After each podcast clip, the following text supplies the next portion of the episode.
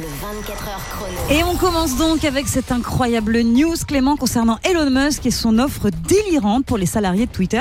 Là, tu sais, c'est le nouveau boss de Twitter, hein, Elon Musk. Ils avaient là jusqu'à tout à l'heure, 17h, donc il y a 10 minutes, pour s'engager à fond ou quitter tout simplement la société. C'est véridique, hein. il y a eu un document, ils ont dû signer un contrat dans lequel ils s'engagent, je cite, à travailler de longues heures à haute intensité.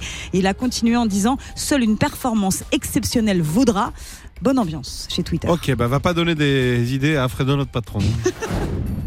On continue avec une info concernant Louis Tomlinson, l'ex One Direction qu'on adore.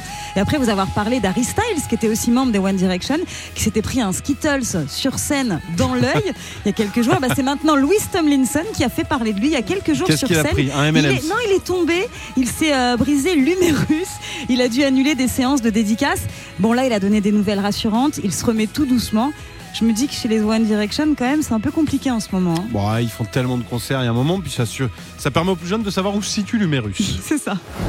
Et on finit avec une très très bonne nouvelle concernant les Maroon 5 après l'annonce d'une date au Main Square Festival d'Arras pour cet été.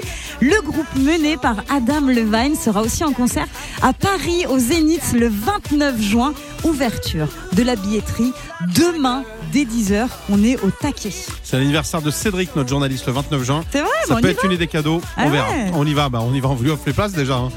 Mika, elle m'a dit, vous êtes sur Virgin Radio, bon après-midi tout le monde. Tous les jours de 16h à 20h, retrouvez le 24h chrono sur Virgin Radio avec Clément Lanoux et Sandra.